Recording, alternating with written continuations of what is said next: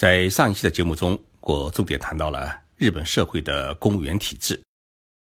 不少听众朋友给我留言，集中问我一个问题：既然公务员再优秀、再有能力，都当不了部长和首相，那么日本的首相是怎么选出来的？能够当选的人又都是些什么人？今天的节目啊，我就来跟大家聊一聊。谁能够当日本首相？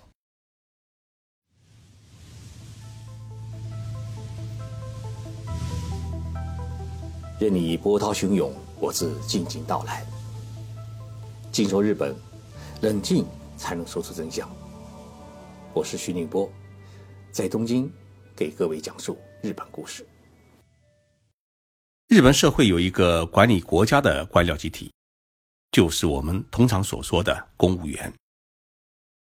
日本的公务员分为国家公务员和地方公务员。国家公务员只服务于中央机关，而地方公务员呢，只能在地方政府机关里面工作。两者之间的录运考核标准和工资标准也有差别。地方公务员是不能直接提拔成为国家公务员，而国家公务员他努力几十年。他最高能够当到的官也只有一个中央部委的常务副部长，日本呢叫事务次官。想当部长是不可能的，因为部长和部长以上的官都是由政治家，也就是由国民选举出来成为国会议员的议员们来当的，或者呢是首相聘请的非官僚的。民间的学者专家来当的，这也就说明了日本社会的管理体制，它是由两部分人组成，一部分呢是雷打不动的官僚队伍，另一部分呢是今天上台，也许明天就可能下台的政治家队伍。官僚与政治家的分工是，政治家制定政策，而官僚呢是实施政策。打一个比方，就是政治家是脑袋的，而官僚呢是管四肢的。两者协调的好的话，那就是一个头脑发达、四肢灵活的一个健康的身体。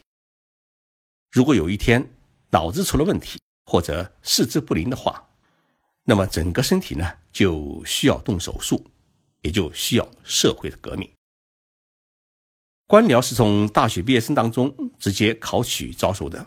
无论是首相换成谁，政党换成了哪一个政府，对他们来说啊，都不会有什么大的影响，因为官僚集团只是为国家服务，为国民服务，不是为某一个政府或者政党服务。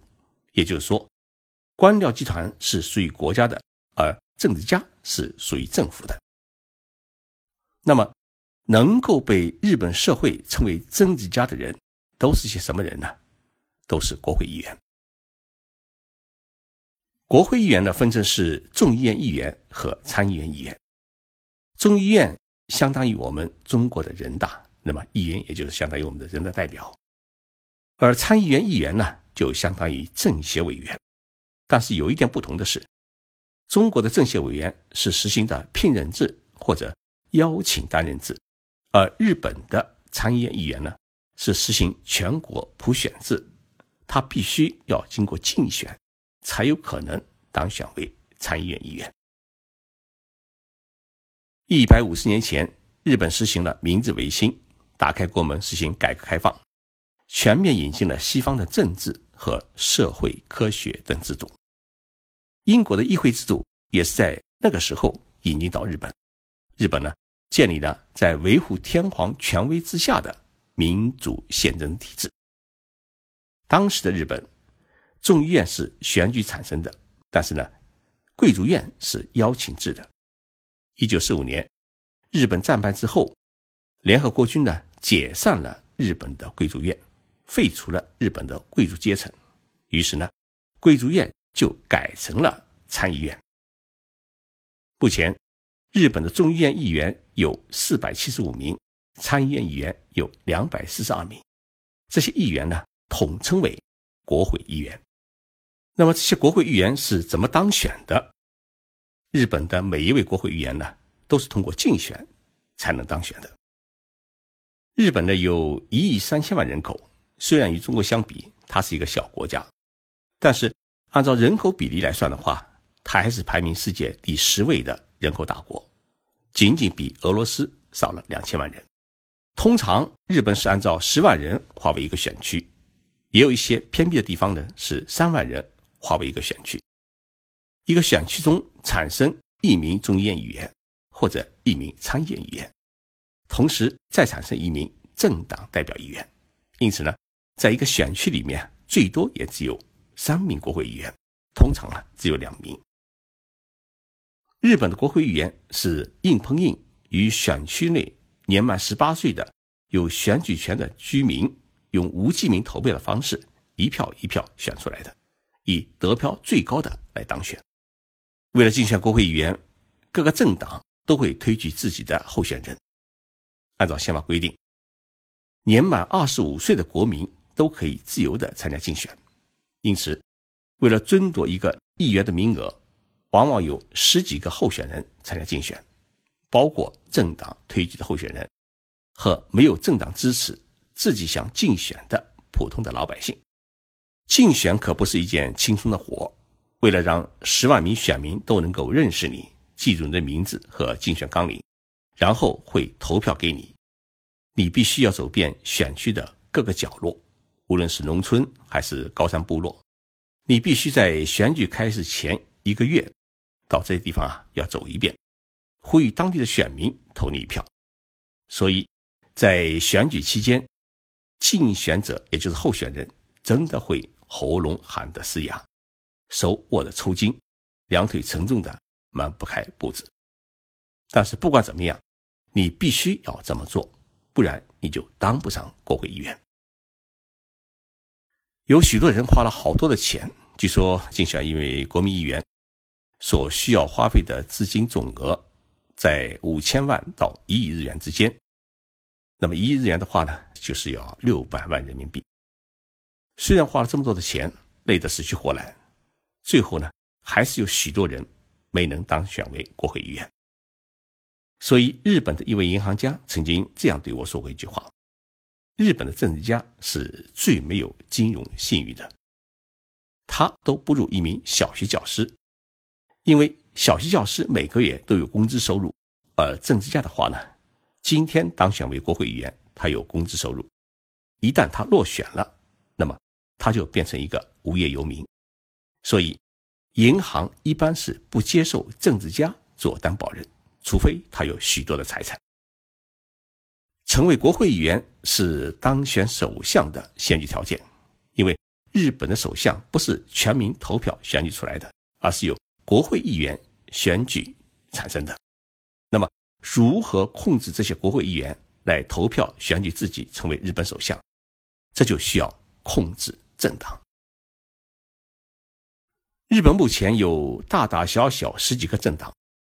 最大的政党呢是自民党。每一个政党都有一个基本的规定，就是党的主席可以成为首相的候选人。因此，要控制国会，就必须先要在国会中占据更多的席位。而席位的获得，就是靠一个选区、一个小选区的努力竞选。只要有一个政党，他在众议院获得超过半数的席位，那么这个政党的主席就可以当选为首相，因为。日本国会法有两条最基本的规定：一是当选首相必须获得超过半数以上的议员的赞同；二是众议院通过的当选的首相，如果在参议院遭到否决的话，则以众议院的投票结果为准。这也就意味着，只要控制了众议院超过半数以上的议席，就等于控制了政权。像安倍首相。他领导的自民党在二零一二年的大选当中啊，击败了当时执政的民主党，一举夺取了政权。他就是因为自己是自民党的主席，同时自民党在众议院大选当中啊获得了超过半数以上的议席，所以他才有机会来当选日本的首相。那么安倍为什么这一次当首相可以当这么长的时间？一当已经当了将近五年呢，据说他还想再当五年。就是因为他领导的自民党获得了国民大多数人的支持，在众议院联合国民党，他们联合执政党在众议院已经获得了超过三分之二的议席，那么在参议院呢，也获得了超过百分之六十以上的议席。在野党在国会内如何折腾反对，都无法撼动安倍政权，也使得自民党想在国会通过的任何的法案。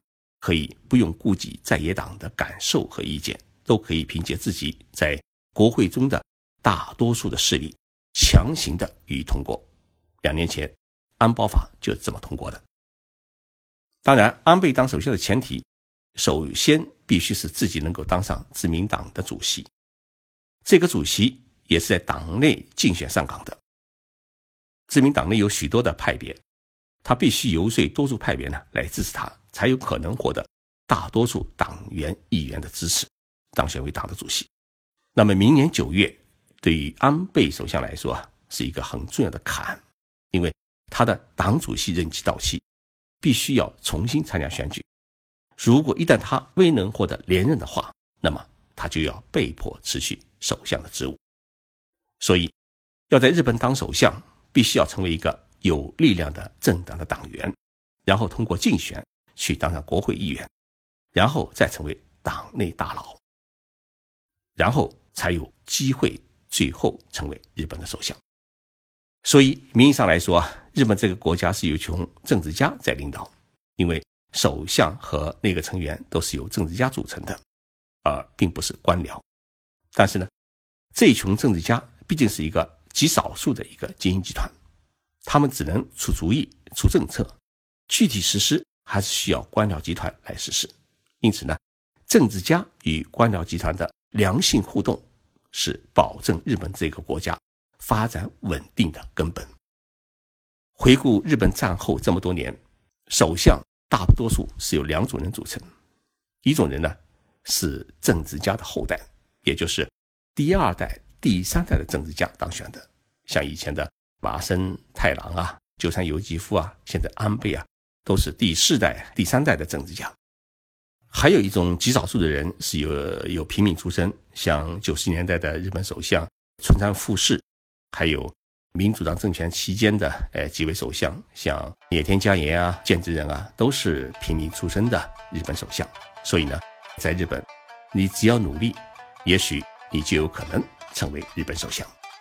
谢谢大家收听今天的节目，祝大家周末愉快。我是徐静波。